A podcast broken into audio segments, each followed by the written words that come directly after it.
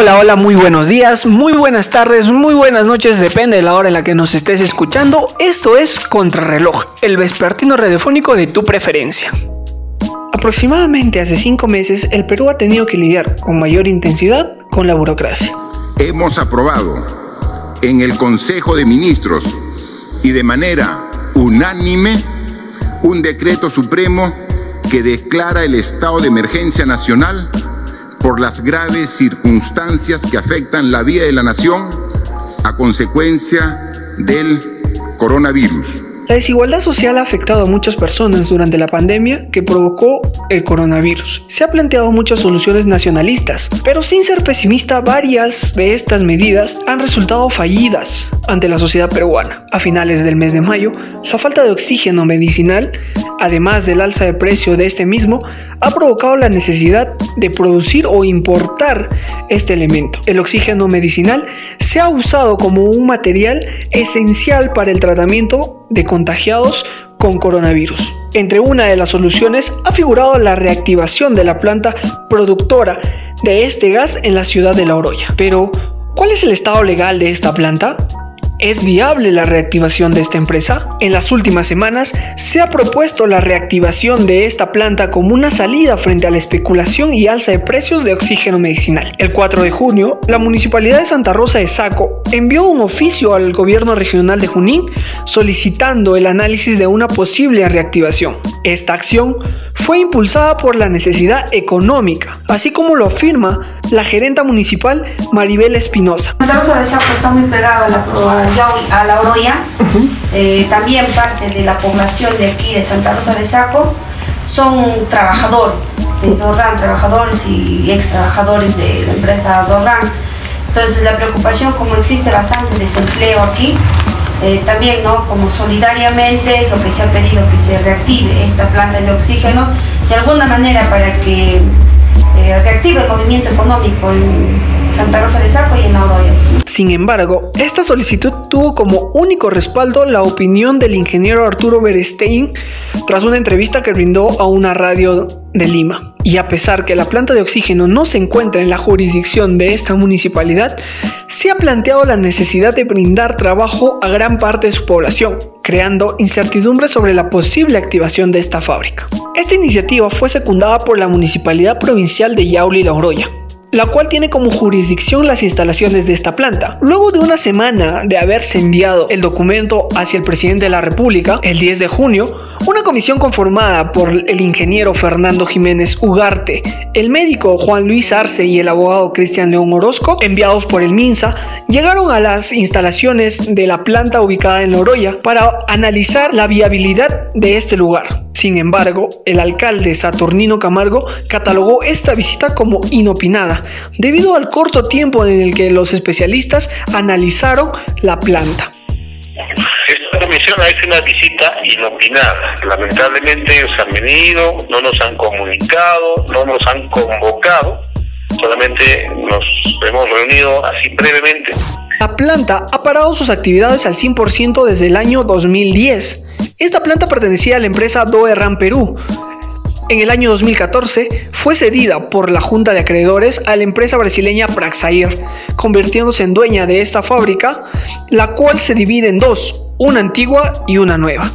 Entre ese año y la actualidad, Praxair, como dueña de esta fábrica, dispuso varios equipos de la planta nueva, trasladando los tanques de la producción a otras ciudades mineras.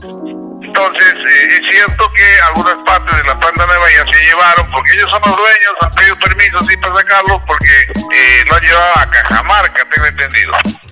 Dentro de esta coyuntura, fuentes cercanas a la empresa afirmaron una política de rentabilidad, es decir, la producción de este insumo en esta parte del país requiere de un presupuesto cercano a los 108 millones de soles. Esta inyección económica tendría que ser a cargo de la empresa Praxair, que destinaría estos fondos a la reestructuración de envasado de oxígeno medicinal. El Estado peruano no puede obligar a esta empresa a efectuar la inversión para un interés nacional.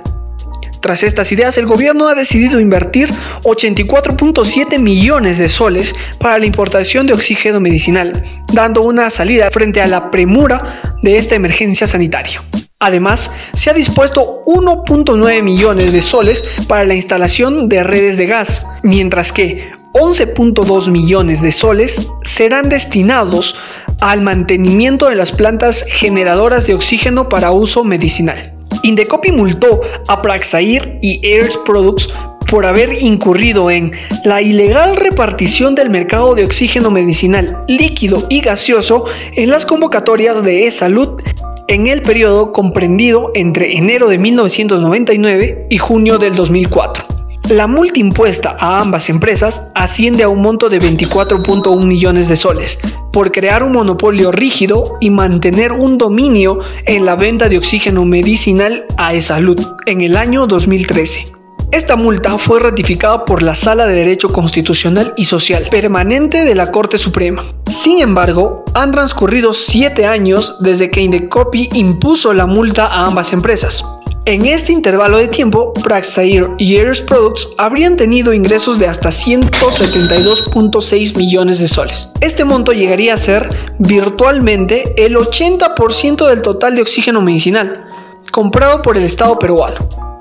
A pesar de esta infracción cometida por ambas entidades, durante los últimos años y el estado de emergencia, siguieron contratando con Esalud, entidad afectada frente a la monopolización de este insumo importante en los hospitales. Este accionar hizo que Indecopi afirme la multa por infringir en la reparación del mercado de oxígeno medicinal líquido y gaseoso, perjudicando la adquisición justa por parte de las entidades públicas. El precio de los tanques de oxígeno se elevó seis veces a su valor inicial, es decir, antes de la pandemia, el tanque costaba aproximadamente mil soles. A inicios de la pandemia, el precio era de 1800 soles aproximadamente. Sin embargo, durante la demanda comercial, el precio se elevó hasta un máximo de 6000 soles por tanque. Mientras tanto, el valor para recargar un balón de oxígeno es de 6 veces su valor inicial. Es decir, antes de la pandemia esto costaba 200 soles y ahora durante la demanda comercial el precio es de hasta 900 soles. El tiempo de duración de un tanque de oxígeno depende de la gravedad del paciente. Si el caso es estándar, la duración del tanque puede ser hasta de 48 horas. Sin embargo,